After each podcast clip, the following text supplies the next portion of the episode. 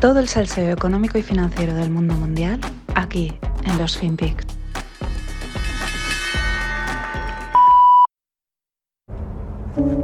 Я батько.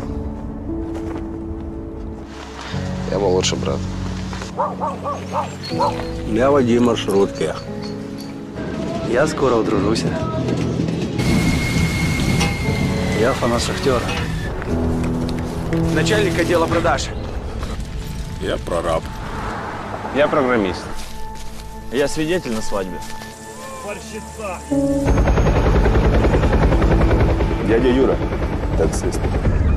Я вчитель фізкультури. Я студент-геолог. У мене своя фірма. Я кращий друг зі школи. Я сусід, який завжди стукає по батареї. Я єдиний син.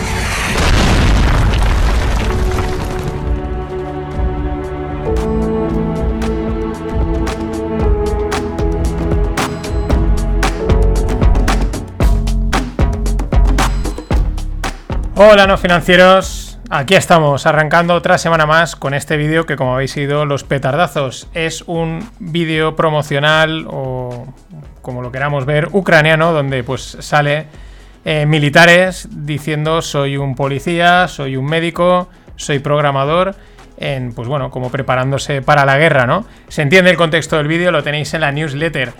Mm, los ucranianos mm, no se andan con tonterías. Bueno, en general, ¿no? La gente del este es gente seria, es gente ruda. Históricamente, como les han dado palos por todos lados, pues mm, no se andan con tonterías. Son gente, son gente dura, ¿no? Y, y claro, pues ahí está el vídeo, ¿no? Eh, dicen, el título es Ninguno de nosotros ha nacido para la guerra, pero estamos aquí para proteger la libertad. Bueno, un vídeo que probablemente eh, pues muchos países harían algo parecido, ¿no? Excepto, est- estos son los países del este si eres del oeste. Si eres americano, eres europeo. La forma que tenemos aquí de, de, de hacer frente a estas cosas, pues es, por ejemplo, eh, Jem Psaki, que es la secretaria de prensa de los Estados de los americanos, una pelirroja, pues con el típico cartelito que pone hashtag United for Ukraine, ¿no? O sea, el Twitter, el hashtag, el cartelito.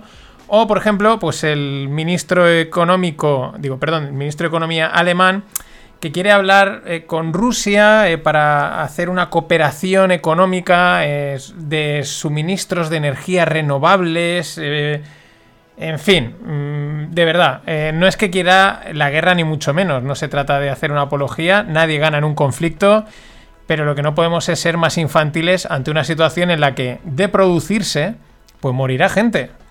Pero la solución es eh, a los problemas estos serios, el cartelito con el hashtag y las energías renovables. Eh, en fin, es que es, es- de verdad, es patético. Es patético. Las cosas como son.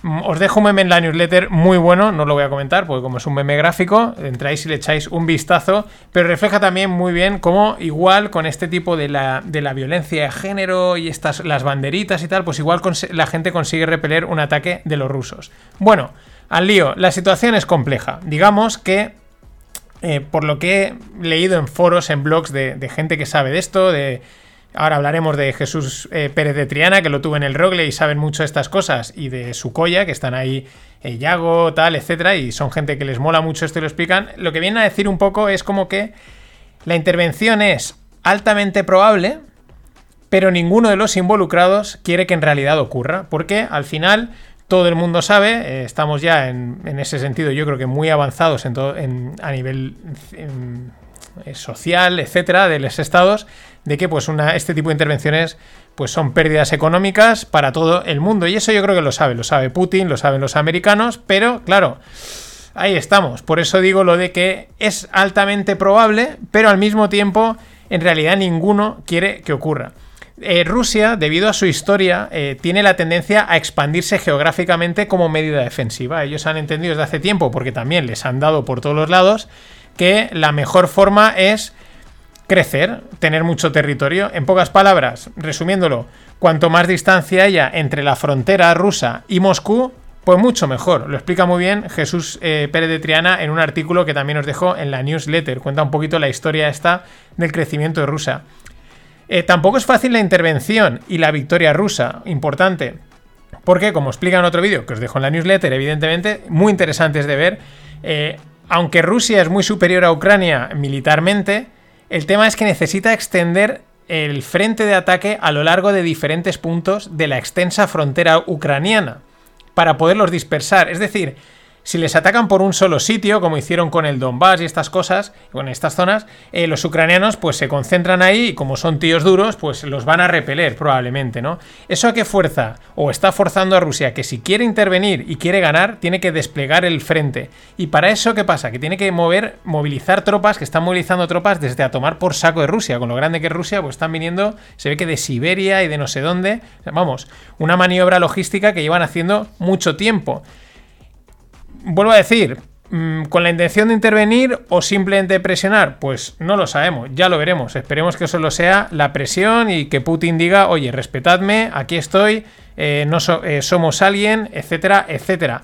Mm, luego es lo que digo, está el juego político y dialéctico de cada parte, pues haciéndose de valer y de marcar posturas, es decir, imponer autoridad, lo cual, pues oye, es lo que hay que hacer, las cosas como son. Y aunque parezca muy probable el conflicto, también me recuerda a esas peleas en el colegio, esas peleas en el deporte. Sí, me refiero a ese momento en el que dices, vale, si no le ha saltado una hostia ya, si no le ha soltado la galleta, aquí no va a soltar nadie ninguna. Ya sabéis ese momento, ¿no? Y digo, uy, uy, y si ya no ha pasado, no pasa. Lo digo porque la semana pasada es verdad que al principio las declaraciones eran como muy contundentes por ambos lados, que decían, Buah, se van a liar, pero van pasando los días y la, dialéctica sigue, pero no pasa nada. Entonces, mm, digamos que conforme pasan los días, diría que la probabilidad de conflicto baja. También hay otro detalle muy importante que comentan en uno de los canales que os pongo en la newsletter, es el frío. En cuanto pasa el frío, entra el barro. Y parece que eso complica muchísimo las operaciones militares en toda esa zona. Es decir, la verdad, ojalá no pase nada, pero es un juego cuanto menos interesante de analizar. Bueno, los mercados, pues nuestros amigos los mercados evidentemente están nerviosos, es normal. Es que se juntan muchas cosas. Venimos de las fuertes subidas que hemos comentado durante los últimos meses, el año y pico. Hay ganas de hacer caja y derrotar activos. Las narrativas de la inflación que afectan a las posibles subidas de tipos. Y encima esta semana tenemos reunión de la Fed. Más lo que acabamos de comentar de Ucrania. De realmente, si lo pensamos, aún están cayendo poco para el panorama que tenemos. Sigo diciendo que me parece importante el 1 de febrero. Será cuando se confirme la, renovación de Jerome Powell, de G. Pau y su pala de oro eh, en otro mandato más. ¿Por qué? Pues porque ya yo creo que le dará tranquilidad para poder hacer si tiene que hacer algo a partir de entonces. No te la vas a jugar antes. De hecho, incluso se especulaba que es claro, si ahora se ponen las cosas complicadas una semana, pues igual hasta lo podrían votar. Especulaciones hay muchas. También es verdad que igual la Fed está intentando sostener el mercado y a partir de entonces se atrevan a cumplir con lo que dicen todas las narrativas, subidas de tipos, etc. Ya digo, quizás, quién sabe, no lo sé. Lo mejor estar posicionado en los dos lados de la jugada, estar largo y luego pues tienes tu cash por si hay una caída y si, o tienes tus posiciones de volatilidad. La verdad es que desde 1982, como comenta José Luis Cava, cada vez que la Fed ha anunciado una campaña de subidas de tipos, ha terminado en una, recesión, crisis o un mercado bajista. Pero también hay datos que eso no ha pasado inmediatamente. Realmente esa crisis, esa recesión ha tardado de 12 a 18 meses en ocurrir. Y este es el tema. Al final, eh, Jerome Powell o los políticos lo que quieren es preservar el puesto. Y dicen, vale, que nos toca subir eh, tipos de interés y creamos una crisis. Mm, a ver si pasa algo y lo podemos hacer y que no sea nuestra la culpa. Y en ese sentido, pues igual Ucrania les viene de perlas. Bueno, el viernes, que los mercados también caían, la, noticia o la que más caía era Netflix, la empresa de series y películas online, era la estrella eh, a, la, baja del mercado. Mm, perdió de golpe más de un 20% de golpe. Se abrió, boom, se desplomó un 20%. Se puso a cotizar, ojo, al mismo nivel que en sus máximos de 2018. O sea, el que entró en 2018 en los máximos, ahora tiene el dinero al mismo, en el mismo lugar después de ir a las nubes y volver atrás no se podía saber. ¿Quién iba a decir que las expectativas de suscriptores y crecimiento se iban a moderar? Es que no se podía saber, o sea, un crecimiento espectacular que cada vez iba a ser más espectacular. Pero bueno, hay que ir con las narrativas. Para que os pongáis una idea, 2019, 28 millones de suscriptores ganaron. 2020, 37 millones. 2021, 18. Las expectativas para 2022 son 12 millones. ¿Que es un palo? No, eh, sí, no. O sea, es que ya has ganado mucho, pues es normal que la cosa se modere. No puede ser un growth constantemente. Y este que os comento es un efecto que se empezó a considerar cuando estalló la pandemia y con ella los problemas de suministro. Me refiero a reducir la dependencia productiva y logística de China. ¿Vale? Eh, Siempre se ha dicho, estamos globalizados, pero con la pandemia nos dimos cuenta que no, que estábamos bastante concentraditos y dependíamos y dependemos demasiado de China. Pues bien, Intel mueve ficha.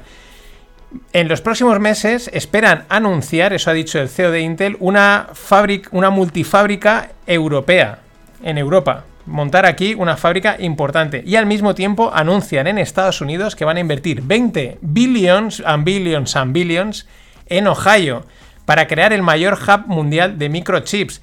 Yo creo que esto responde a, los problemas que han habido, a este cambio que puede estar dándose a nivel global en términos produ- productivos y logísticos. Ojo porque esto de redistribuir la producción es un movimiento lento, evidentemente, no es fácil cambiar de un sitio a otro, montar toda la infraestructura, pero me parece que de producirse es un movimiento tectónico a largo plazo, tiene unas implicaciones fuertes, pero también yo creo que muy buenas para todos. Al final está todo distribuido, más global, hay más oportunidades de trabajo y no dependemos tanto de los chinorris, con todo el respeto, claro. Y bueno, para cerrar un fun fact, entre comillas, eh, Ben Eifert es un gestor de volatilidad de los cracks de allí de, de California y el tío tuiteaba, es una anécdota pura y dura, pero me parecía interesante comentarla. Tuitea una foto en su casa, está con la hija tal, y se ve ahí una piscina con una valla enorme. No sé si habéis visto la última temporada de Larry David, de la, de la gran serie, pero gira en torno a una valla de una piscina que él tiene que instalar, etcétera, la normativa. Y de coña le puse a Ben, digo, oye, esa valla tan alta es por la última serie de Larry David, y me contestó a buena, sin ningún tal, me dice, no, no, es la ley.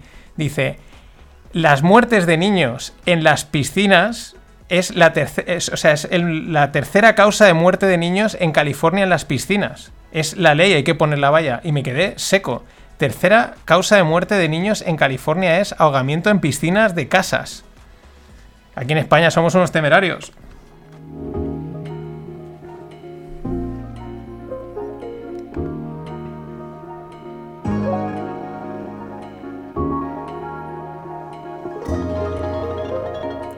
Vamos a por lo tequi. De economía.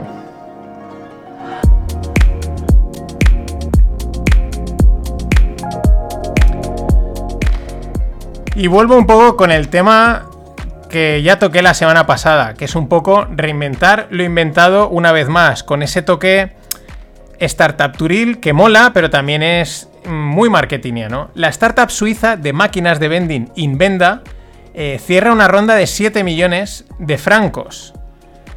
Mm, uno de los podcasts que irá en la suscripción, en la suscripción premium, en el Club No Financieros, que aún no ha salido, pero va a salir, será sobre vending. Eh, sí, sí, es un tema que he investigado y me parece que es invertir en robótica de primera mano. Las cifras son muy interesantes y asequibles. Ahora, lo que digo, una cosa es eso, una cosa es que sea un sector, un negocio interesante, etcétera, que pueda ser atractivo.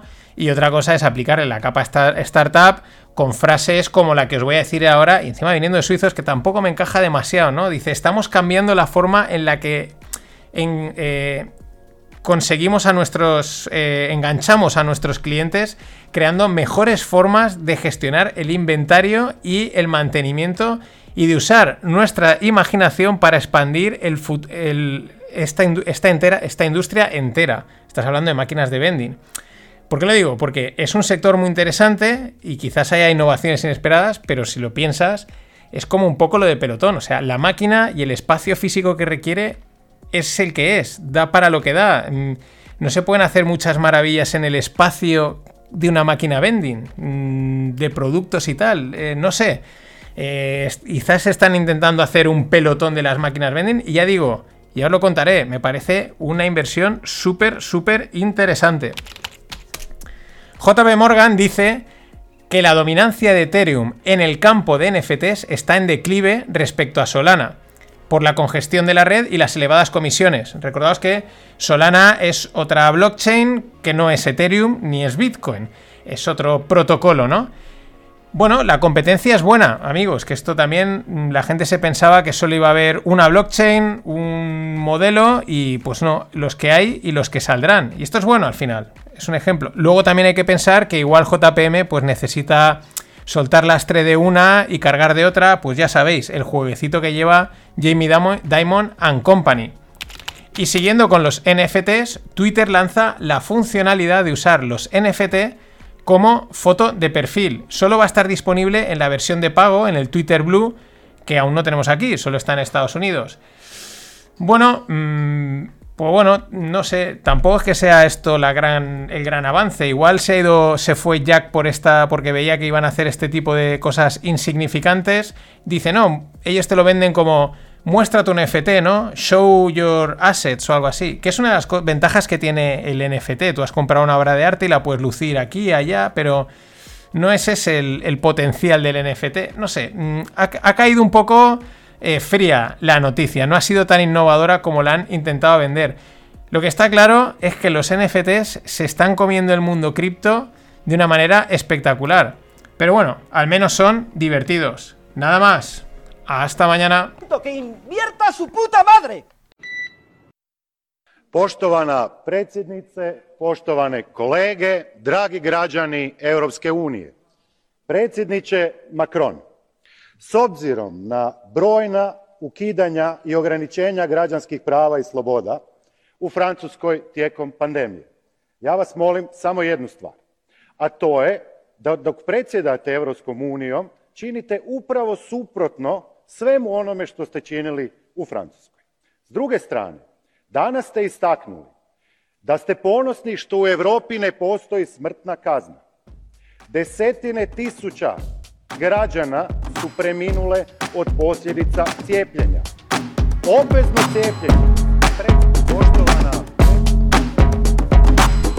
Hola, no financieros. Aquí estamos con el presidente croata. Vamos de gente del este y ayer os decía que son gente dura y que no se andan con tonterías. Y este es el ejemplo. El primer ministro croata en la Unión Europea mm, cantándole las 40 a Macron. Se ha ido perfectamente como dice Macron. Porque es el presidente ahora mismo, ya sabéis que es turno rotatorio de la Unión Europea. ¿Y de qué habla? Se ha ido ahí pandemia, ¿no? De, la pandemia, de la vacuna. ¿Qué le dice? Le dice, mira, eh, como presidente de la Unión Europea que eres, te pido que hagas todo lo contrario a lo que has hecho en Francia. Y el, croata es directo, o sea, van como, vamos, sin cortapisas. Le dice, es un orgullo no tener pena de muerte en Europa, pero las vacunas han, han matado a gente y una muerte es una muerte. Dice, por lo tanto, le reprocha que la vacunación obligatoria es una pena de muerte. Tal cual, ¿eh? O sea, tal cual el tío se lo dice sin inmutarse, ¿no?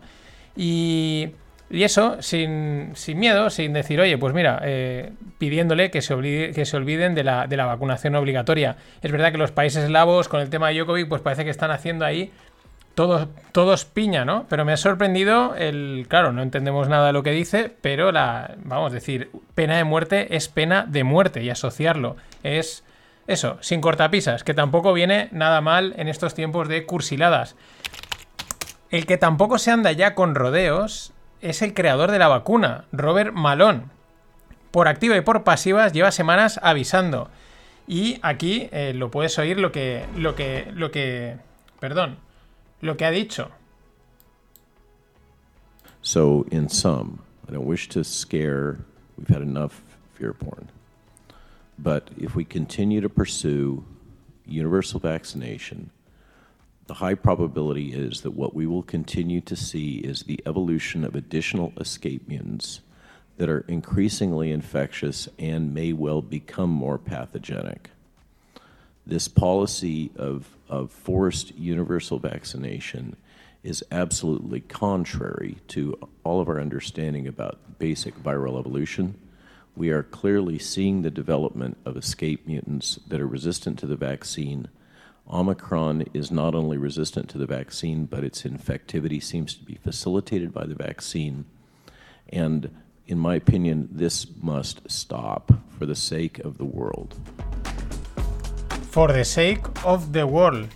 Mm, vamos, mm, directo y al grano. Dice que lo que vamos a ver es que el virus seguirá evolucionando para escapar la inmunidad, que aumentará su patogenia y su infecciosidad, que vacunar a todo el mundo va contra el conocimiento de la evolución de los virus, que la transmisión y la infección de Omicron se ve facilitada por la vacuna, lo cual pues cuadra con lo que hemos visto esta sexta ola, y que esto se debe parar por el bien del mundo entero.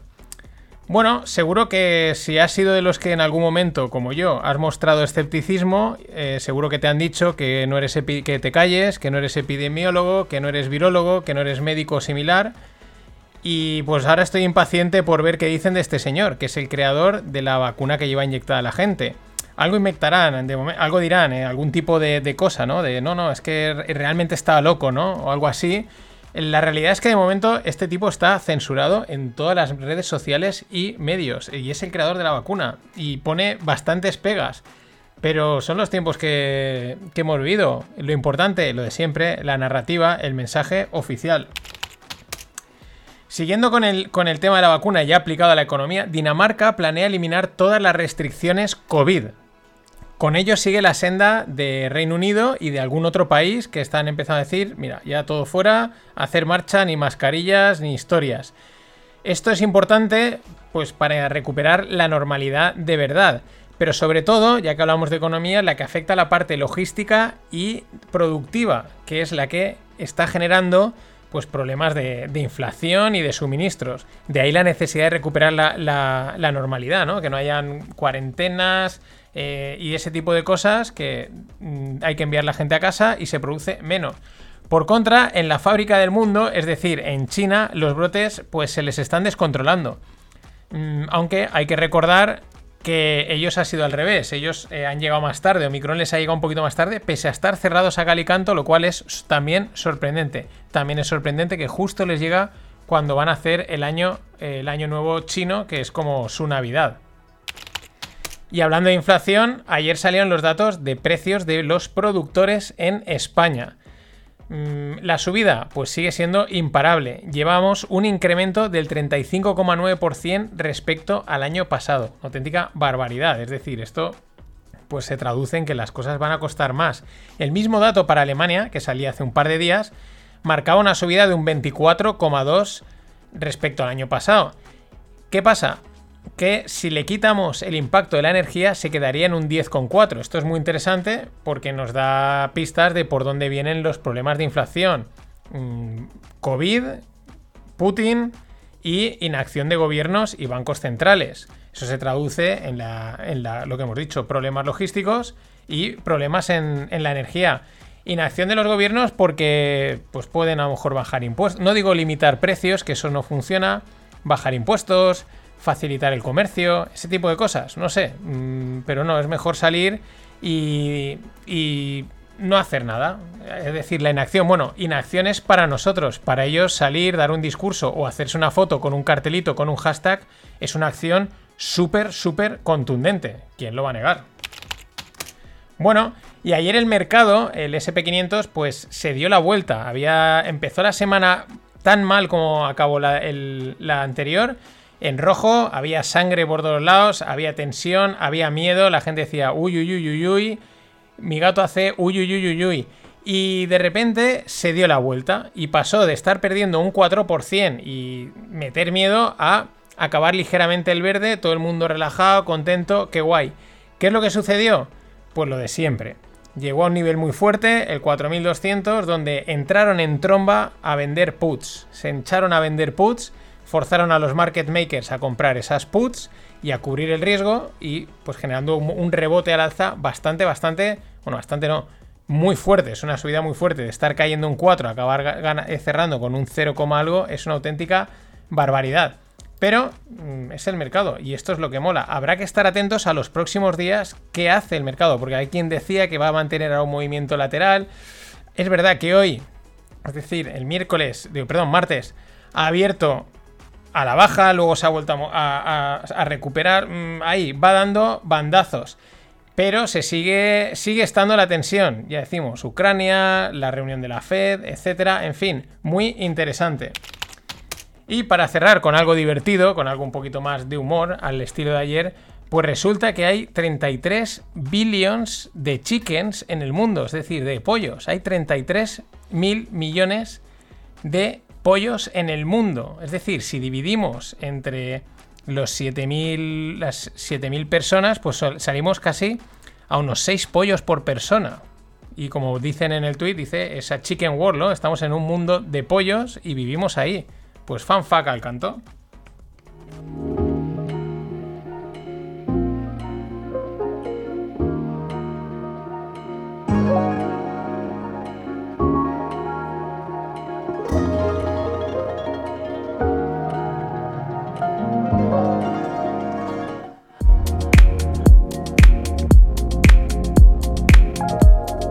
Vamos con el mundo tequi y hoy es un os, comento algo interesante, pero también que es una cosa que no sabía.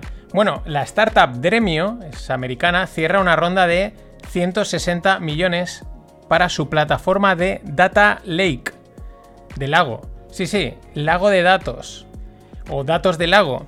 Yo en un momento, eh, os digo la verdad, no conocía el concepto y en un principio dije, uy, me sonaba a Data Lake, digo, que, no habrá una startup de datos de lagos, eh, pero claro, han levantado eh, 160 millones, digo, esto no me cuadra, algo falla, no, no puede ser, no puede ser que una startup, que haya una startup de datos para lagos, me lo creo, que levante 160 millones, digo, yo no creo que haya tanto negocio en el dato de los lagos. En efecto, mm, eh, me equivocaba, pero acertaba en ese. Aquí que falla.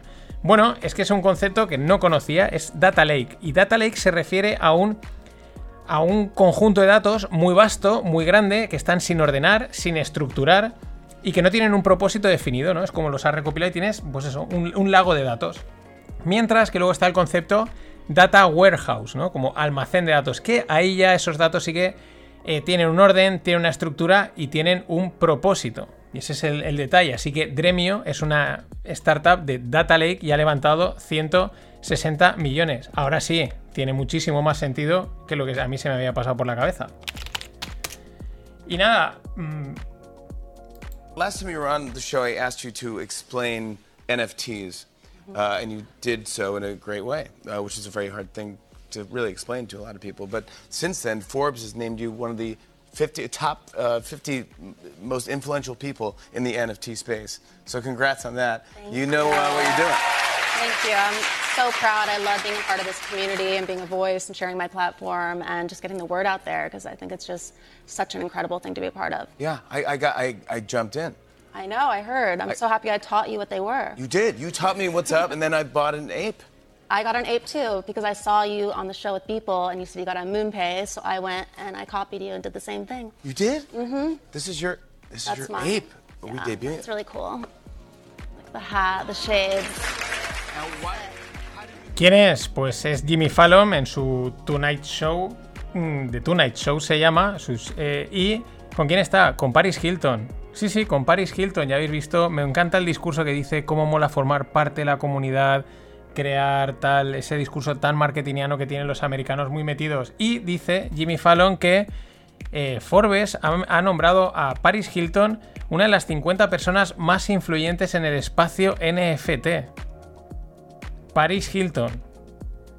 Vamos a ver a dónde llega esto de los NFTs. Muchos dicen que irá a cero. Muchos NFTs van a ir a cero, seguro.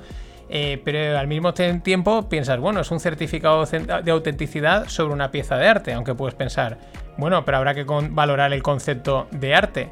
Es verdad que hay piezas de arte que molan mucho y hay otras que mejor pasar página. Eh, Jimmy Fallon y Paris Hilton se compraron un ape, un mono, los Bored Apes que se han puesto de moda este año. Es una cosa que el primero molaba, el segundo también, el tercero también. Cuando hay 500, pues es como divertido, pero mm, te has cargado un poco la gracia de la escasez.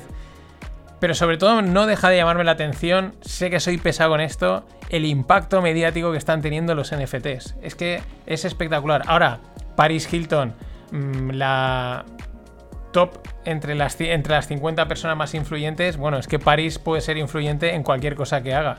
Es Paris Hilton. Pero con, si juntas NFTs y Elon Musk, pues tienes todo el contenido necesario y de diversión para el mundo cripto. No hace falta más. Elon, ¿qué pasa? ¿Que ha tirado unas navidades tranquilas? Pues ayer tuiteaba y decía, estaré encantado de comerme un Happy Meal de McDonald's en televisión si McDonald's empieza a aceptar Dogecoin como medio de pago. Tal cual, el tío pues se aburre y dice, pues voy a tuitear esto, a ver qué pasa. El tema, pues que parece que él ya se ha decantado por la moneda del perro. Ya lo contó en el show de Lex Friedman, que le parecía, pues bueno, la, la que más le convencía por la rapidez, la facilidad, etcétera en lugar de Bitcoin. Eso fueron yo creo que sus dos apuestas a través de Tesla. Quizás las compró, las probó, ha visto una para una cosa, otra para otra y el tío parece que se queda con el perro. A ver, puestos a pagar y que lo importante es conseguir algo, es decir, tú cuando vas a comprar un servicio, un producto, lo que quieres es el producto del servicio. Y un poco en realidad, si lo piensas, te da igual en qué pagar realidad. No te da igual una cosa que otra. Lo que pasa es que aquí en el mundo cripto es como es muy importante pagar en esta moneda. No, no, lo importante es que me des rápido la cerveza, la caña, el Happy Meal que quiero y lo quiero pagar rápido. Puestos a pagar que nos dé igual, pues la verdad es que casi mejor con hacer, hacerlo con algo divertido, con una moneda de un perro. Why not? Y es que en un mundo movido en el corto plazo por las narrativas, pues no solo es importante el mensaje, sino también el medio. Y en este caso, vaya, uno de los medios ya lo conocíamos, que es Elon, pero ahora se nos une la amiga Paris. En fin, hasta mañana. Always look on the bright side of life. Always look on the light side of life. And I have to say, um, when I mention now names like this Merkel, um, even uh, Vladimir Putin, and so on, they all have been young global leaders of the World Economic Forum. Mm-hmm. But um, what we are very proud of now, the young generation, like uh, Prime Minister Trudeau, um, President of, Braz- of uh, Argentina, and so on, that we penetrate the cabinets. So yesterday I was at a, rece- at a reception for Prime, and I know that half of this cabinet, or even more half of uh, half of this cabinet, are for our actually young global leaders of the World Economic Right. Forum. And that's true. Wow. Yeah. Sorry. That's true in Argentina as well. It's true in Argentina and uh, it's true in France now. Mhm. I'm with the president, with the young global leader, but what is important for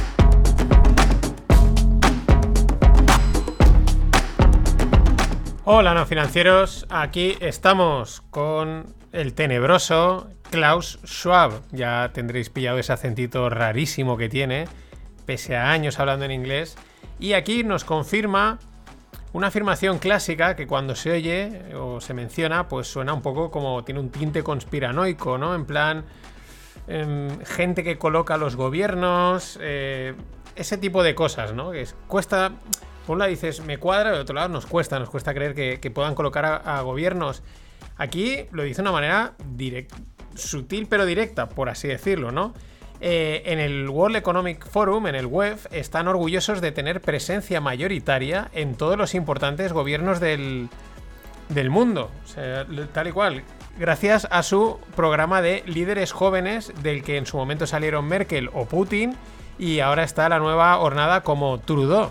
Y además lo menciona a continuación de, de Argentina, ¿no? Como si, fíjate, dos países muy parecidos, ¿no? Canadá y Argentina, ahí están, ¿no? Qué, orgullosos estamos. Eh, es acojonante, o quizás es que esa es la intención, que se parezcan todos a Argentina, porque no creemos que quieran que Argentina se parezca a, a Canadá. Aunque bueno, con las trazas que va cogiendo, pues eh, cuesta ya de creer todo. Es lo dicho, Klaus Schwab, el tenebroso, pues confirma un patrón que a muchos, a mí la verdad es que me llamaba la atención, lo he comentado aquí alguna vez, ¿no? Esa línea de líderes, de jóvenes, guapos, sobre todo algunos muy jóvenes, y, y todos con. Y esa narrativa global que no ves ningún tono discordante. dices, joder, qué, qué casualidad, ¿no? Que en todos los países esté el, el mismo patrón, ¿no? Y aquí lo dice, es que ellos están infiltrados desde el World Economic Forum, pues han penetrado en los gabinetes de gobierno con este programa de Young Leaders y pues demuestra que son una mafia política global y te plantean un escenario para, para temblar visto el calado que tienen, porque Vemos los mensajes, vemos la forma de actuar en general de todos y, y- y dices, no puede ser, igual es casualidad, ¿no? Quieres aún creer que, que no, pero aparecen porque van así, esto ya van a cara perro, o sea, van con la cara quitada, la careta quitada y te lo dicen, sí, estamos metidos en todos los lados. Y hablando de mafia, pues eh, Nancy Pelosi anuncia su candidatura a la reelección. Esto es importante. ¿Por qué? Porque tenemos que estar atentos. Si Nancy Pelosi sale reelegida, eh, ya sabéis, es, eh, el año pasado ha sido una de las mejores operadoras del mercado, eh, ha hecho unos rendimientos realmente buenos y por eso es importante, porque si ella sale reelegida, ya está, no tenemos que hacer nada más, no tenemos que calentarnos la cabeza, oye, ¿dónde invertir? ¿Qué estrategia seguir? El VIX, nada, nada, nada, nos podemos apalancar, replicamos sus posiciones y nos sentamos a recoger beneficios. Incluso puedes montar un fondito y simplemente pues nadie lo sabe, pero tú estás replicando a la trader de Nancy Pelosi. Oye, ¿cuál es tu tesis de inversión en esto? Y dices, es una Nancy Pelosi trade. No más preguntas, señoría. Y en los mercados, el Brent se iba por encima de los 90 dólares. No sabemos si Nancy está larga de petróleo, pero la verdad es que el oro negro está espectacular. No tocaba los 90 dólares desde el 2014. Mm, El gestor Harry Cooperstein, Cupi, que a mí me gusta mucho porque es de los que da pues ideas distintas y, como en este mercado todo es posible, pues molan, ¿no? Una de las cosas que lleva avisando un tiempo es que él cree que los traders de petróleo van a romper el mercado al alza y que eso generará un crash. De ahí que diga que la mejor cobertura contra el próximo crash son unas long OTM dated, eh, long dated OTM calls sobre el petróleo. Eh, calls de largo vencimiento fuera del dinero. Pero la verdad es que ahí está apretando, porque eso también aprieta la inflación, eh, tiene un impacto en todo. El petróleo sigue siendo, no es el oro negro, es el prácticamente probablemente sea el rey de la economía. Mientras el mercado con esta pues respiraba, volvía a recuperar niveles de 4.400 el SP500 a la espera de la reunión de la Fed, que si la- el, el Fed PAT que le llaman, put, de pues que le va a dar un golpe, ¿no? Que le va a dar un golpe al mercado, que lo va a impulsar. Eh, hay quien dice que no va a hacer nada, hay quien dice que hará volver a salir a salvarnos. Eh, recordemos que está la renovación del cargo. Y, pero bueno, esto os lo cuento mañana, a ver qué es lo que ha hecho, si es que han hecho algo, si es que han dicho. En fin, la fiestecita de los bancos centrales. Y es decir, petróleo y pensamos en coches, aunque cada vez hay que pensar más en coches cuando hablan de electricidad. Volkswagen colaborará con Bosch para desarrollar un software de conducción automática. Importante, ¿no? Que muchas veces, lo he dicho, parece que solo va a haber una empresa que se dedique a hacer coches y van a haber colaboraciones. No digo que sea fácil, pero esto lo van a intentar. Lo digo porque siempre está ahí Tesla, Volkswagen, estas historias. Pero es que además es muy interesante porque dicen que ese software que esperan desarrollar con éxito también esperan venderlo a otros productores de coches y esto cumpliría la extendida idea que nace pues a raíz de Tesla de que mm, puede más que ser una empresa de coches ser una plataforma de software. Lo que pasa es que claro, si haces coches, pues mm, haces coches, aunque hagas el software del coche. Y también no creo que sea fácil hacer un software cambiable de coches a otros. Ahí hay una serie de complicaciones, ya digo, eh, difíciles, pero claro, el que dé con, el, con la solución, el que dé con un software que pueda servir para cualquier tipo de coche o de, armadura, de montaje, lo que sea, pues realmente lo petará. Habrá que estar atentos. Y respecto a los coches eléctricos, me pasaba el oye- oyente amigo Daniel una muy interesante entrevista a Carlos Tavares, que es el CEO de Stellantis. El Stellantis es el nuevo nombre del grupo que aglutina a Peugeot, eh, Opel, Citroën, etcétera, un macrogrupo de, pues eso, de automoción. Y la verdad es que Carlos Tavares no se anda con tonterías, el tío lo está gestionando todo de maravilla y lanza buenos dardos contra los gobiernos y la UE. Dardos que confirman pues lo que hemos estado comentando. Bueno, él dice que el coche eléctrico es una imposición y que hay otras soluciones mejores. Argumenta que en lugar de imponerles a las automovilísticas la innovación a desarrollar, es decir, el coche eléctrico por parte de, gobiernos de la Unión Europea, lo que deberían de haber dejado es darles carta blanca, oye, innovar, crear el coche que creáis que es más eficiente, más rápido, en fin, mejor, y a partir de ahí, pues, digamos, libre mercado, ¿no? De hecho, llega a decir La electrificación es la tecnología elegida por los políticos, no por la industria. Ya estamos con regulaciones. Claro, también arremete contra la normativa europea de acabar con los coches eléctricos, no, perdón, con los coches de combustión interna para 2035. Lo que ya sabemos, forzar y acelerar las políticas verdes a cualquier coste.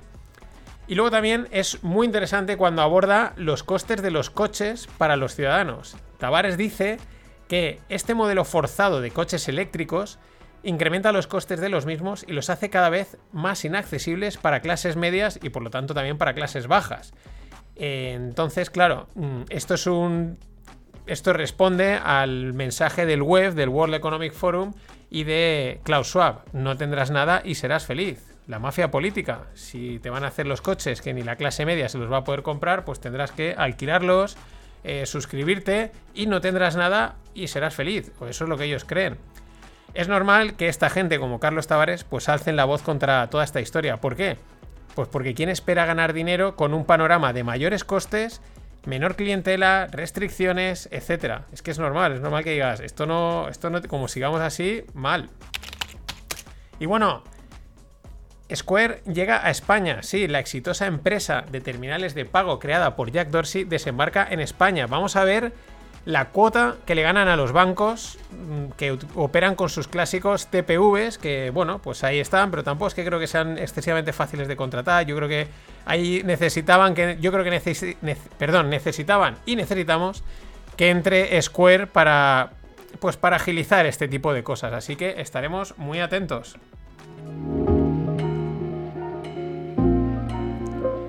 Y nada, el curso de opciones está ya a puntito de salir. Hay gente que ya está comprando también camisetas de no financieros. Y las gilas y las cañas están esperando. Gracias. Vamos a por el mundo tequi.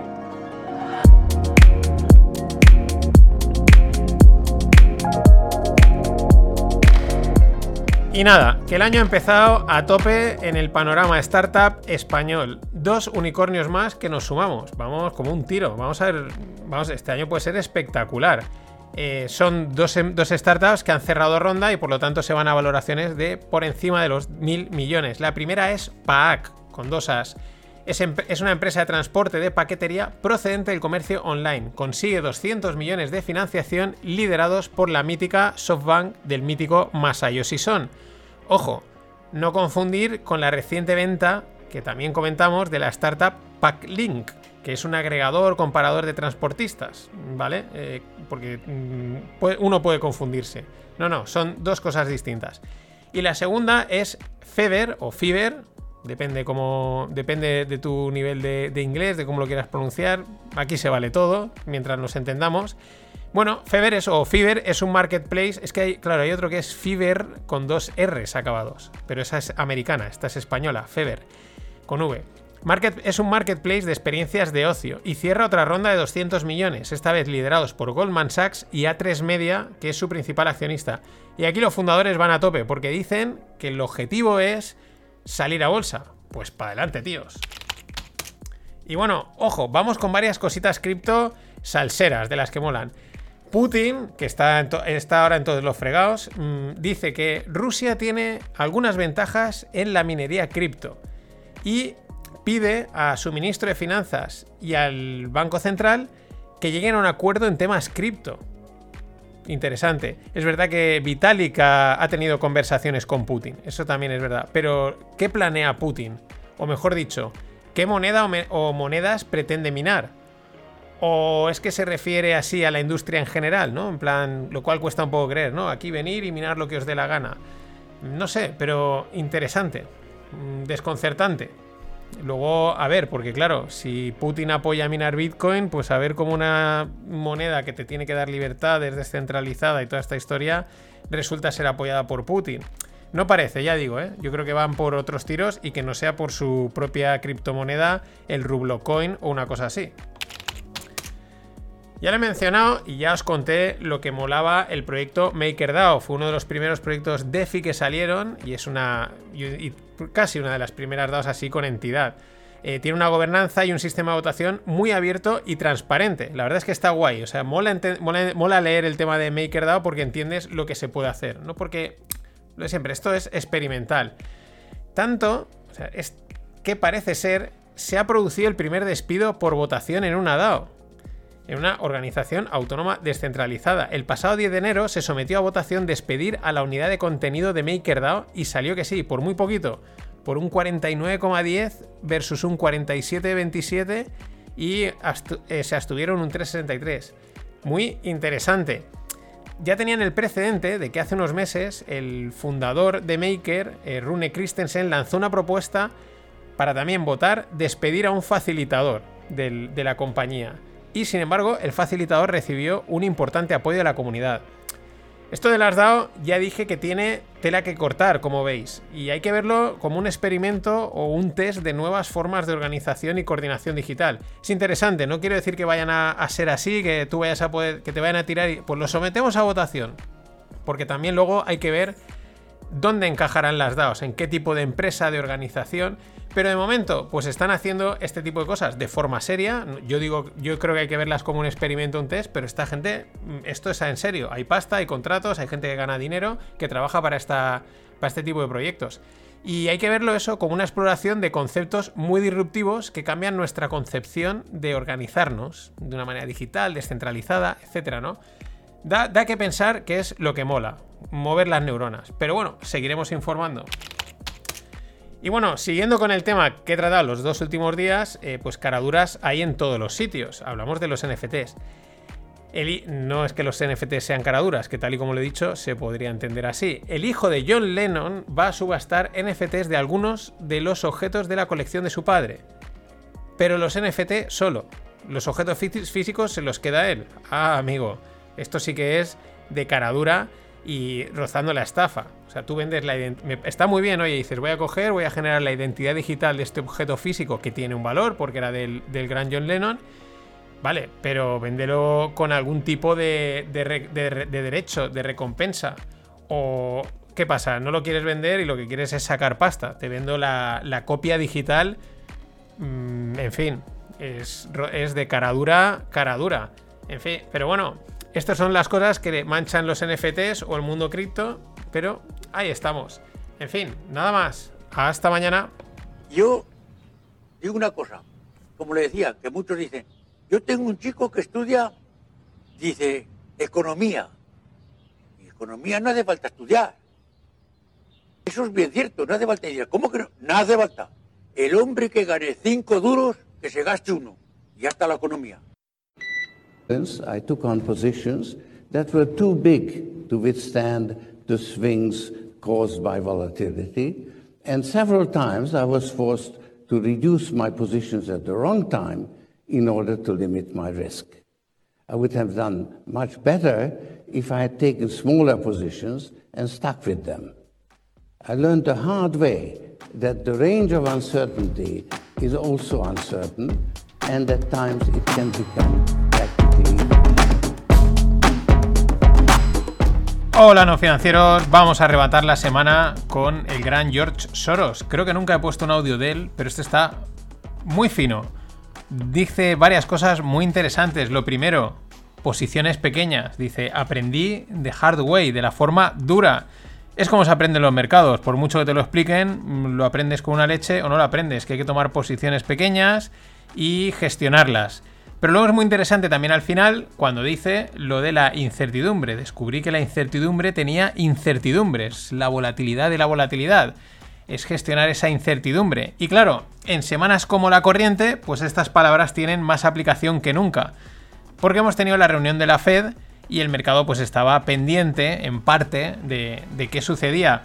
Y empezaba la y pues se ha dedicado a dar bandazos. Cuando digo el mercado siempre me refiero al SP500 porque es el que más manda eh, bandazos, bandazos, movimientos intradiarios 4% arriba, 4% abajo. Empezó la semana muy bien, eh, subiendo, luego caía, eh, luego como se esperaba que Powell dijese o la Fed algo bueno o lo esperado, pues empezó a remontar, después salieron, ahora veremos lo que dijeron, y, y entonces ha caído, y luego ha salido el dato del PIB americano, 5% de crecimiento en 2021, 6,9% en el último cuarto, es decir, muy potente, pues el mercado se tiraba para arriba y luego decía uy, uy, uy, uy, otra vez para abajo. Es decir, volatilidad de la que es gratuita, gratuita e innecesaria. Necesaria, o sea, no, no, no puede- eso no hay por dónde cogerla en ningún caso.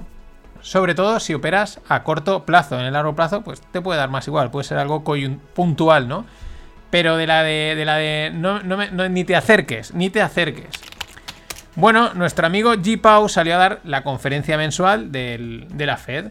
Y en realidad no dijo nada, pues como otras veces. O sea, dijo, pero tampoco es que dijo. O dijo lo esperado, ¿no? Al final no sabes ya si ha dicho lo que se esperaba o ha sorprendido respecto a lo que se esperaba o es que no se esperaba nada porque como hay tantísimas opiniones, tantísimas interpretaciones previas y a posteriori, pero en general nada que tampoco nos sorprendiese.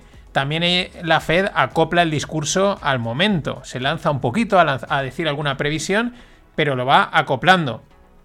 ¿Qué dijo? Pues que la inflación es más alta de lo esperado y que quieren anclarla en el 2%. Ojo, ni muy por encima ni muy por debajo. La quieren en el 2%. Suerte, Jerome, suerte. O sea, porque ya no acertáis ni una. Y ahora eh, queréis anclarla, aunque le demos un ranguito del 1,6 al 2 con algo. Pero no ha visto que, no, que cuando la queríais en el 2 la teníais muy baja y ahora la tenéis muy pasada. ¿Cómo es que no entiendo ni cómo se atreven a decir esa previsión. Pero bueno, este es el juego, ¿no? También espera que la, eh, la inflación suba en la segunda parte de este año. Y aquí, un momentito.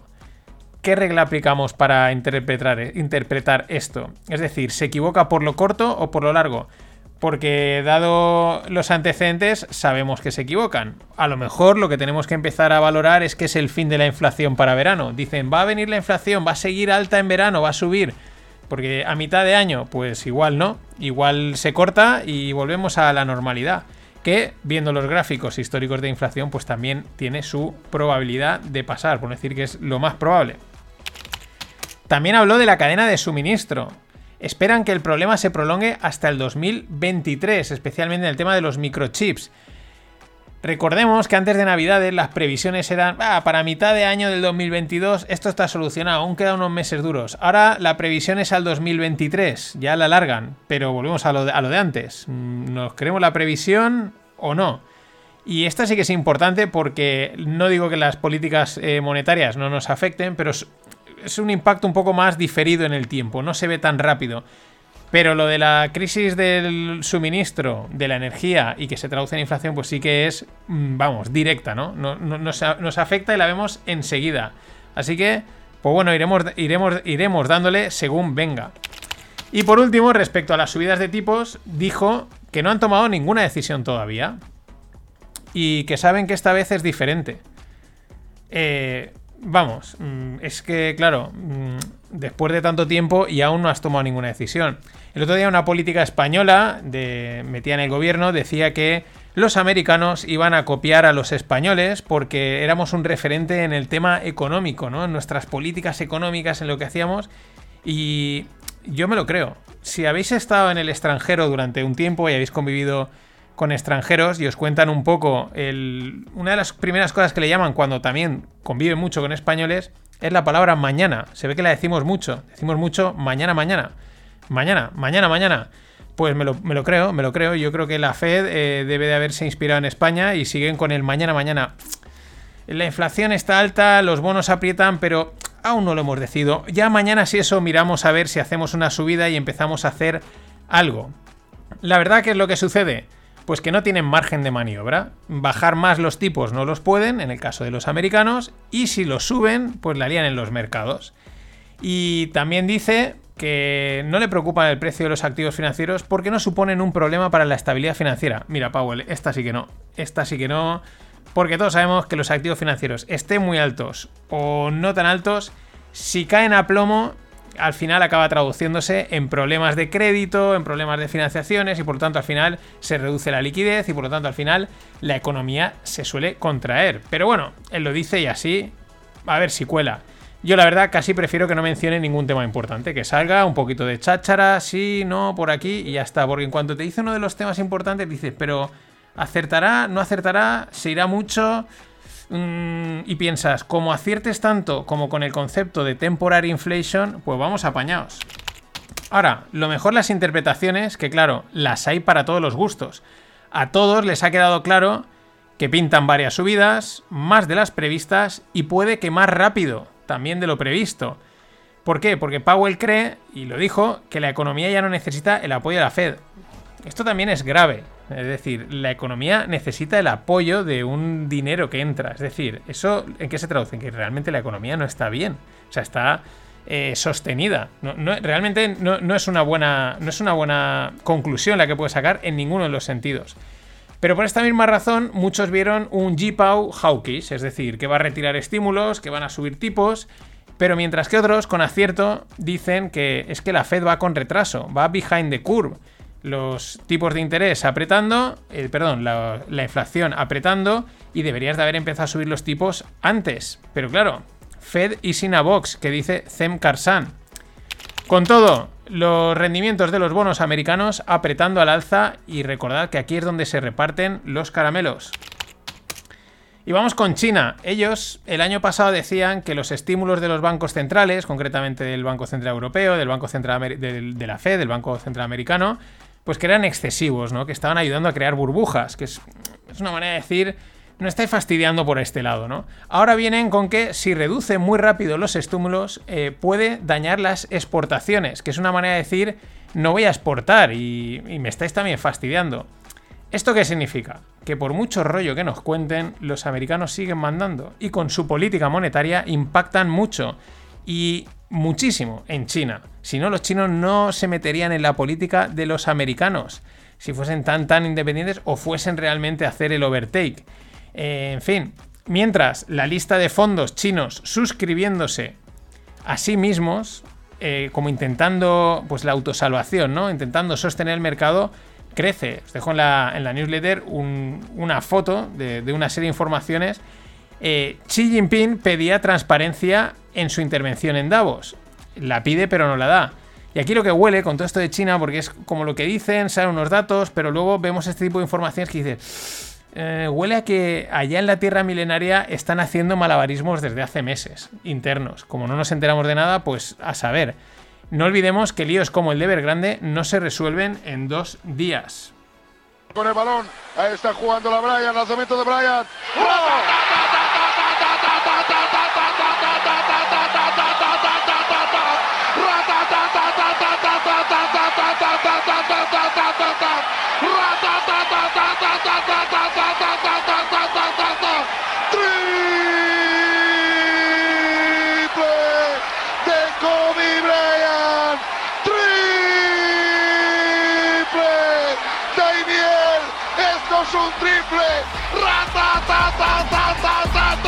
Y dirás, ¿a qué viene este triple del malogrado Brian y del malogrado Andrés Montes, este ratatatata? Pues porque ayer presentó resultados Microsoft y Satya Nadella se la está sacando. Literalmente se está plantando en la línea de 6.25, levantándose con el defensor delante y clavándola casi con los ojos cerrados. Vaya resultados de Microsoft. Ratatatata. 43% de margen operativo, más 20% de ventas. Y el crecimiento de las siguientes líneas de negocio es espectacular. Ojo, Azure crece un 46%. Acer- Azure es la línea de cloud.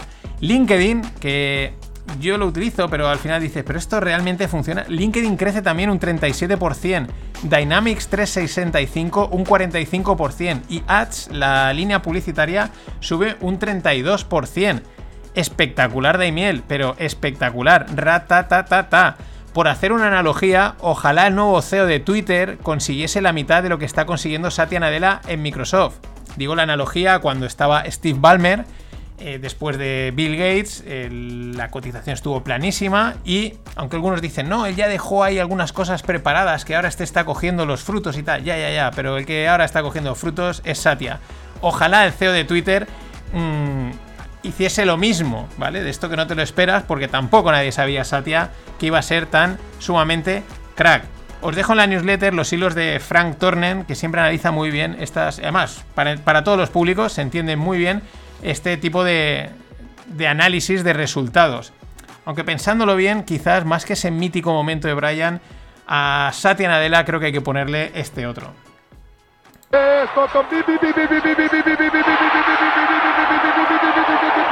La informática a su servicio.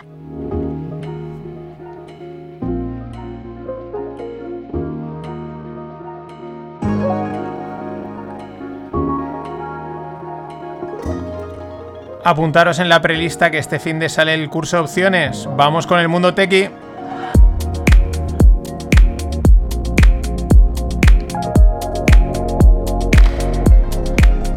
Qué grande era Andrés Montes y qué grande Stockton. Pipi, pipi, la informática a su servicio. Mm, Pues pipi, pipi, pipi hace también el sector startup español. Otro unicornio más. Pipi, pipi. Pero otro, es que ayer eran dos, eh, hace un mes era uno o dos más y Doméstica levanta 97 millones y se pone la máscara de unicornio. Eh, Doméstica es un marketplace de cursos online del sector creativo. eh, diseña no sé qué, crea no sé cuántos, etcétera. Y os de decir la verdad, pensaba, no pensaba que fuese española, pensaba que era de, de América Latina, algún sitio o de fuera de España. Pero, y alguien, algún bici español decía, este era el unicornio tapado que pululaba por aquí. Ya te digo, 2.000 cursos, 1.300 profesores, 110 nuevos cursos cada mes y hasta la fecha los usuarios han completado más de 13 millones de cursos. Y ya llegan a más de 12 países y de Europa y América y América Latina, claro, porque es el contenido en castellano. Mmm, ratatatata, pi, pi, pi, la informática a su servicio. Y el Fondo Monetario Internacional le pide a El Salvador que retire Bitcoin como moneda de curso legal. A ver, no vamos a negar que esta, que esta petición responda a intereses financieros de altas esferas, ya sabemos, este tipo de cosas, porque este tipo de organismos pues tienen las suyas. Pero tampoco vamos a negar la imprudencia de introducir un activo tan volátil en tu balance literalmente. Imprudencia que ya digo, en el mercado de los bonos se reparten los caramelos y el mercado de los bonos, ya lo comenté a principio de semana, El Salvador ya ha reflejado, pues mm, mal, mal, ha pasado de, dar un 6% a dar un 35%. Es una caída en el precio enorme. Justo desde que introducieron Bitcoin, los CDS, los Credit Default Swaps están disparados. También está la cuestión social y económica del país y mientras el presidente, que lo tuitea, haciendo trading con Bitcoin y comprando en el punto más bajos y cosas así, gracias al poder que tiene. Muchos dicen que realmente eso es solo de cara a la galería y no. Pero bueno, con razón algunos empiezan a llamar a apodarle el holdador, porque ya sabéis que en Bitcoin se hace hodl, hold, mantener a largo plazo y El Salvador es el holdador y de un, una imprudencia financiera a la otra, la de Michael Saylor con MicroStrategy, o como le ha rebautizado el troll de Taleb, porque Nassim Taleb es un buen troll, eh, MicroTragedy. Eh, os dejo un muy interesante hilo sobre el análisis de la situación de deuda de la compañía en la newsletter. ¿Quién ha dicho que, en cripto no se aprenden finanzas? Claro que se aprenden, pero se aprenden de los errores garrafales que cometen esta gente.